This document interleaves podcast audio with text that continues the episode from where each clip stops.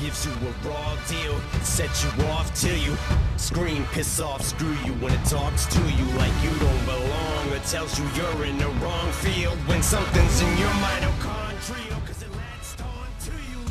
北京时间十二点零六分，这里是正在直播的文艺大家谈，来自中央人民广播电台文艺之声。各位好，我是小东。各位好，我是小昭。昨天起床一睁眼啊，可能很多人都被一则关于漫威的消息刷屏了。据美媒报道，曾任漫威发行人、董事长的美国漫画界的元老级人物三笠于当地时间十二号在好莱坞的一家医疗中心去世了，享年九十五岁。很多影迷啊，一时间有点难以接受。刚刚还在电影《毒液》里面看到老爷子的身影，转眼间他就离开了这个世界。斯坦利一九二二年的十二月二十八号出生于美国纽约，是美国著名的漫画创作者和演员、编剧。一九四一年，斯坦利生平的第一部作品问世，这就是美国队长系列漫画的第三部。而他此后的作品，包括那些被搬上大荧幕的电影，我们更不会陌生了，有神奇四侠、美国队长、蜘蛛侠、钢铁侠、绿巨人、X 战警、奇异博士等等等等。西方的斯坦利就像东方的金庸，用大胆的想象力和旺盛的创作欲望，为人们提供了富有长久生命力的人物形象和故事。如果说金庸创造的是东方武侠的江湖，那么斯坦利就是开创了西方超级英雄的宇宙。您是否关注过漫威的电影？从什么时候开始看漫威的作品呢？啊，最喜欢的超级英雄又有哪些呢？在收听本期节目的同时呢，也可以关注文艺之声的微信公众号参与互动，还有机会获得我们赠出的免费电影票。在本周六的十三点，也就是十一月十七号，我们会邀请大家前往卢米埃北京长楹天街 IMAX 影城，一起包场观看 IMAX 版本的《神奇动物格林德沃之罪》。如果您想成为其中的一员，免费观影，现在就可以发送姓名加上电。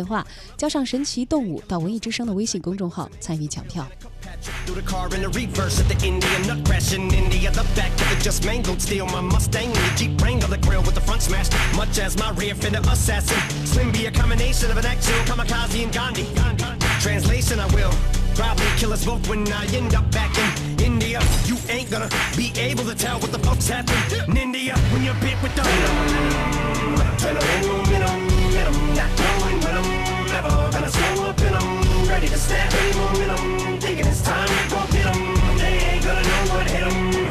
When they get bit with the venom, I got that adrenaline venom, venom, not knowing when I'm never gonna slow up and I'm ready to snap any momentum. Thinking it's time to go hit 'em. They ain't gonna know what hit 'em. When they get bit with the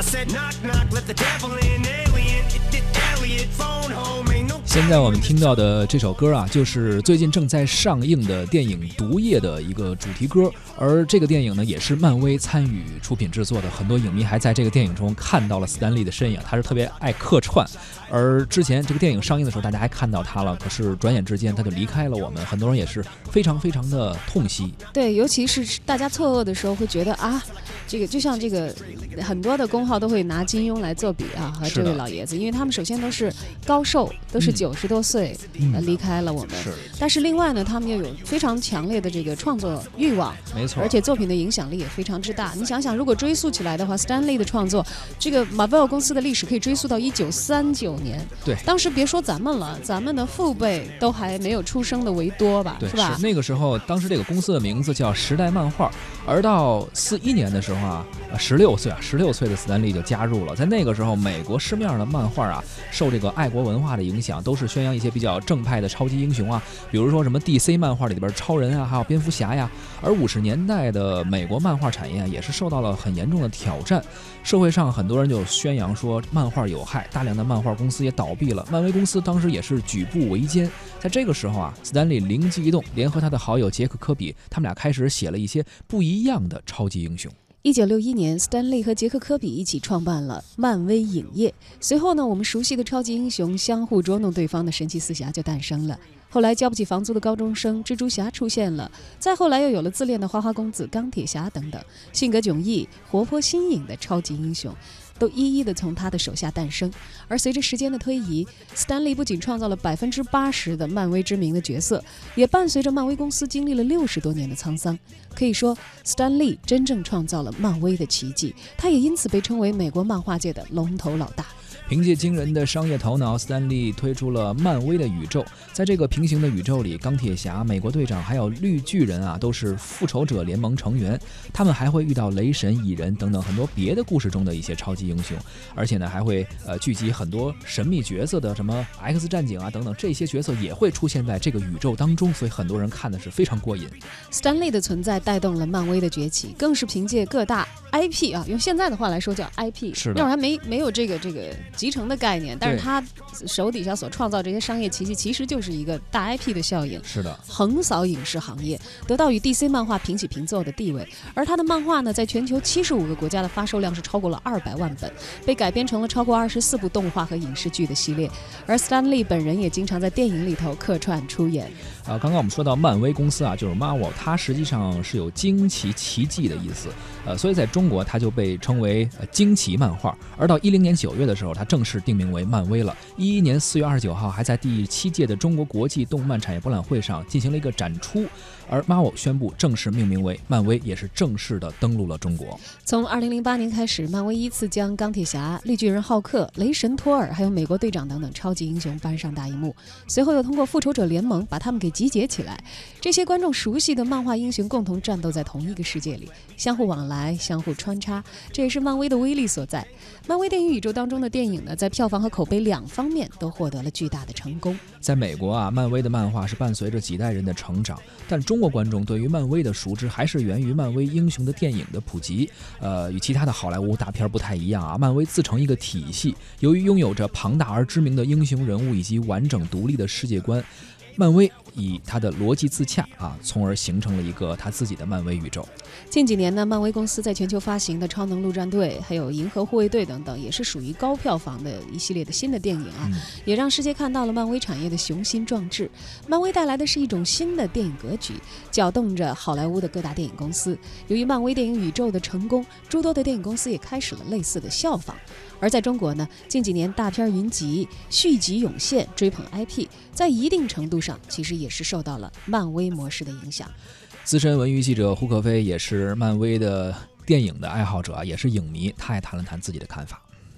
最后一次看到斯坦李的客串演出呢，是在刚上映的《毒液》中啊。电影最后呢，老爷子穿着一个棕色的夹克在遛狗，那他对这个男主说呢，不要放弃。那那个时候看着呢，还挺好玩的，哎，琢磨这老头儿嘿又出来客串了哈，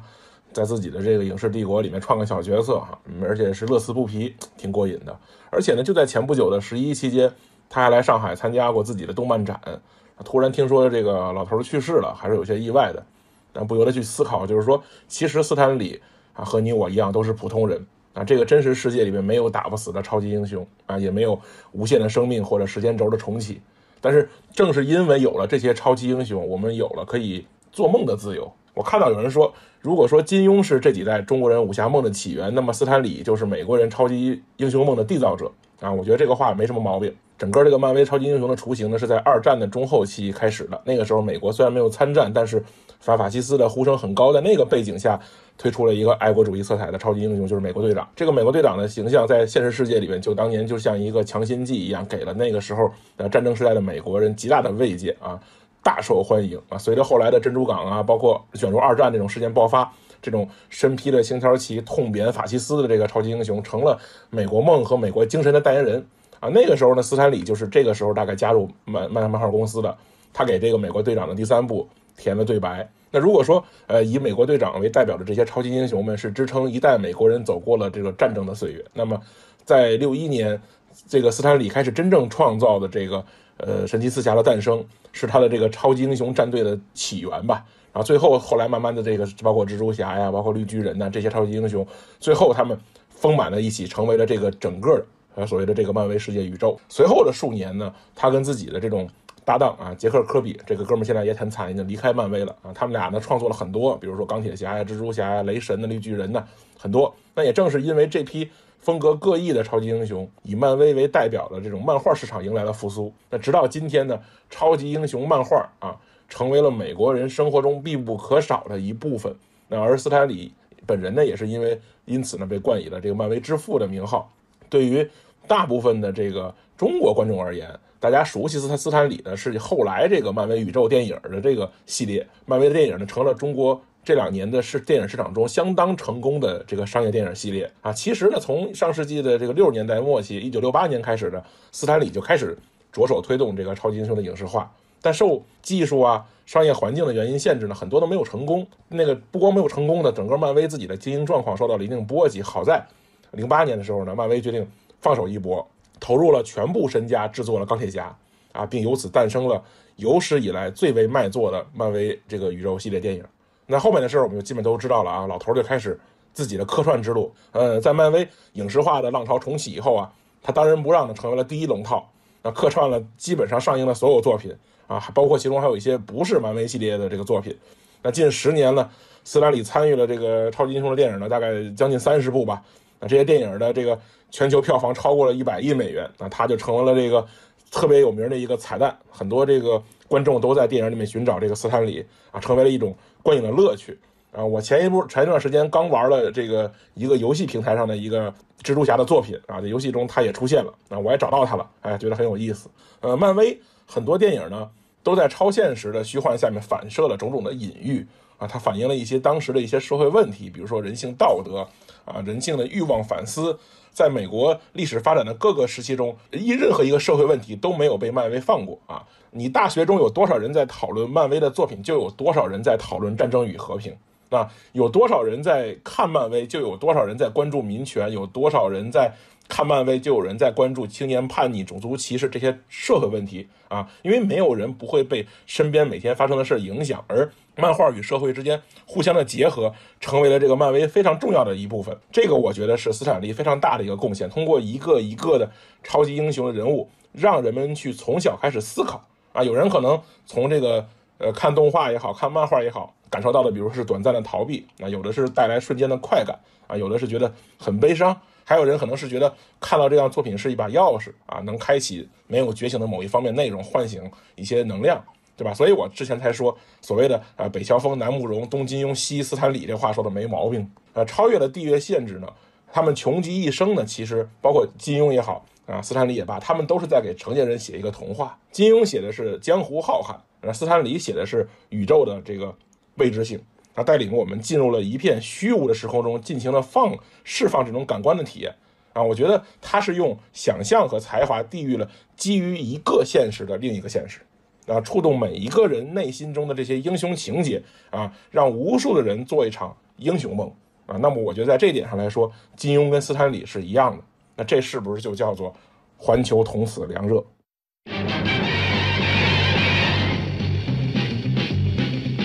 ？Spider-Man, Spider-Man, does whatever a spider can. Spins a web any size, catches thieves just like flies. Look out, here comes the Spider-Man. Is he strong? Listen, bud, he's got radioactive blood. Can he swing from a thread? Take a look overhead. Hey there, there goes the Spider-Man.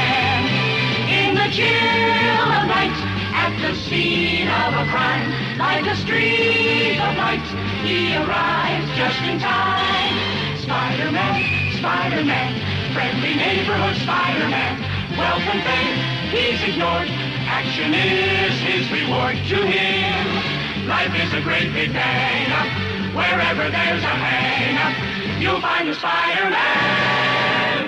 您正在收听的是《文艺之声·文艺大家谈》。今天我们关注到的是漫威之父斯坦利的离去。刚刚听到的啊，这个蜘蛛侠的主题歌，一下把我们带到了那个年代。当时我记得我第一次看蜘蛛侠的时候，好像还小，还不是自己去电影院，好像是电影频道当时播了蜘蛛侠。我比你大点不多吧，也是在家里看的，而且好像是在这个我爸爸的推荐下看的，好像没错，还给我存在电脑里了。啊，很多人的记忆啊，承载在了漫威的电影中。而斯坦利离开之后呢，漫威公司及呃他所在的迪士尼公司啊，都有一份声明发出，是这样说的：心怀沉重，我们向斯坦利的女儿和兄弟表达最深切的悼念。我们尊重并铭记漫威的创造者、发生者和王者。每当你打开漫威的漫画时，斯丹利都会在那里。漫威电影的成员那些演员啊，包括呃克里斯埃文斯，还有休杰克曼以及小罗伯特唐尼，还有乔什布洛林等人，也是纷纷的表达了悼念。当然，在电影界确实是也引起了很大的震动啊。嗯，迪士尼公司的首席执行官鲍勃·伊格发表声明，称赞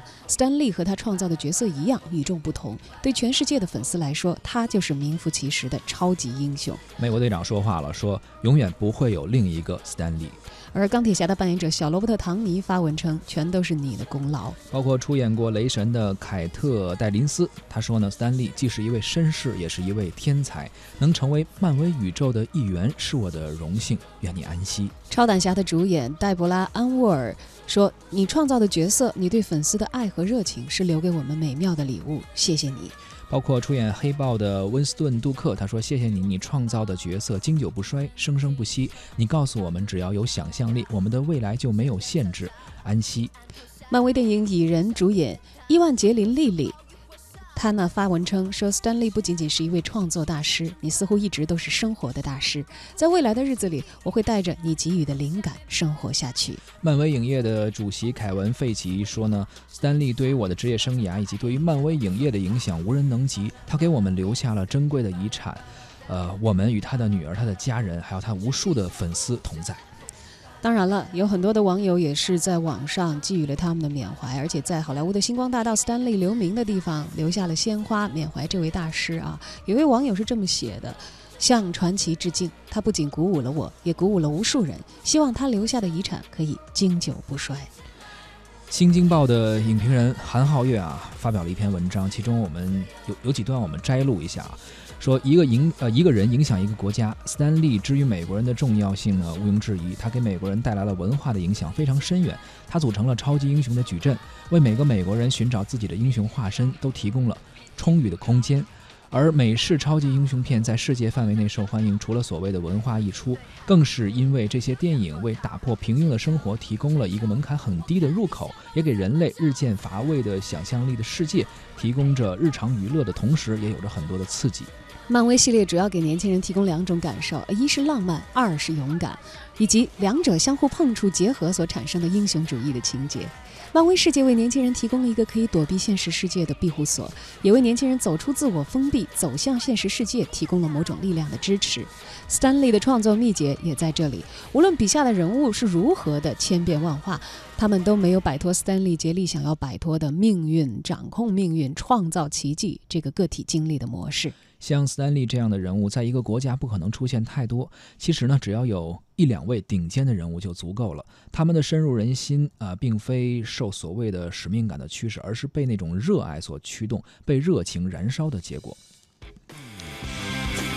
斯丹利现在他已经去了天堂。我们昨天也看到朋友圈里有很多人在这个绘制漫画啊，嗯绘制了一个他和金庸，金庸驾鹤西去，然后斯丹利在这个呃穿着钢铁侠的这个铠甲啊在飞行的途中，两者相遇，然后一道西行这样的一个漫画啊。是，包括还有一些漫画，就像之前我们看到金庸，呃，冲着我们在露出一个慈祥的笑容，而很多他笔下的像杨过呀、张无忌等等那些呃武侠英雄啊，在向他。呃，送别、目送他离去的那种状态，而斯坦利也有这样一个漫画，就是那些超级英雄在看着斯坦利离去，而斯坦利也只留下我留下给我们一个背影。当然了，这样的人生，我觉得是值得非常多的人敬佩的。他的这个人生的含量，他的浓度，可能嗯超越了很多个体的生命，它本身的这个收获啊。斯坦利去了天堂，但是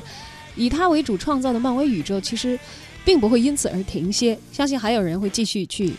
沿着他所开创的事业往前走，把英雄主义继续下去。在危机感从来都不会消失的世界，也唯有英雄主义可以陪伴人们度过漫漫长夜。其实很多人喜欢漫威的电影，或者喜欢这些超级英雄啊，可能也是自己生活中的一个投射。我们每个人在自己的生命中，在这个世界中吧，都是一个小人物，但谁又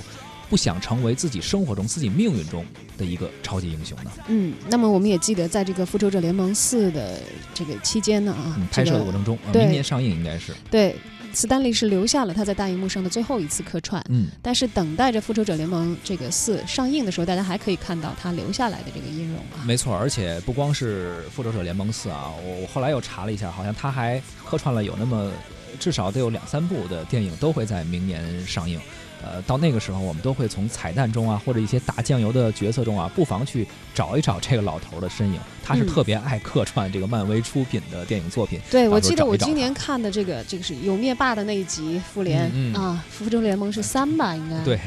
啊，里头很多角色都消失了。嗯，呃当然，我觉得消失和这个呃生命的故去，这是自然规律，是不可逆的一件事情啊。是的，但是也有很多人在猜测说，那些英雄们会不会复活？嗯，我想，可能具体的那些角色会不会复活，我们不知道。但就像我们所说的，英雄主义不死，那么大师故去之后，可能还会有新人再来。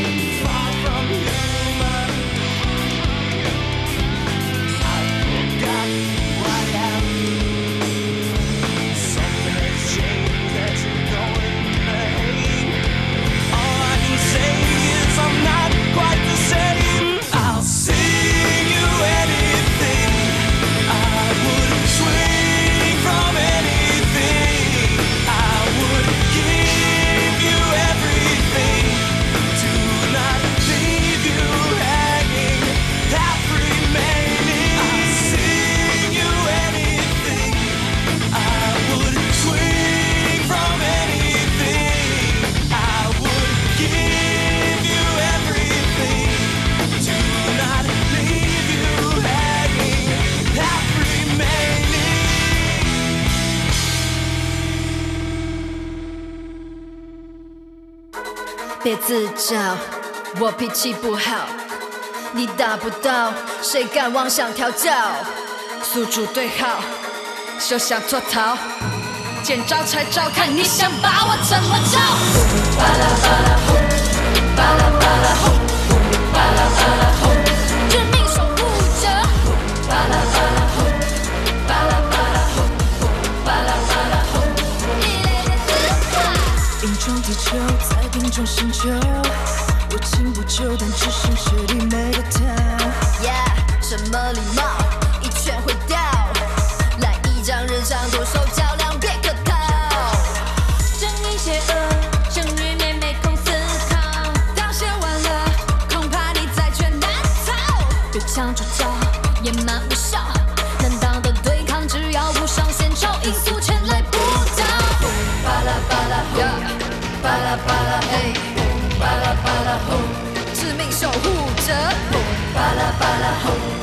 巴拉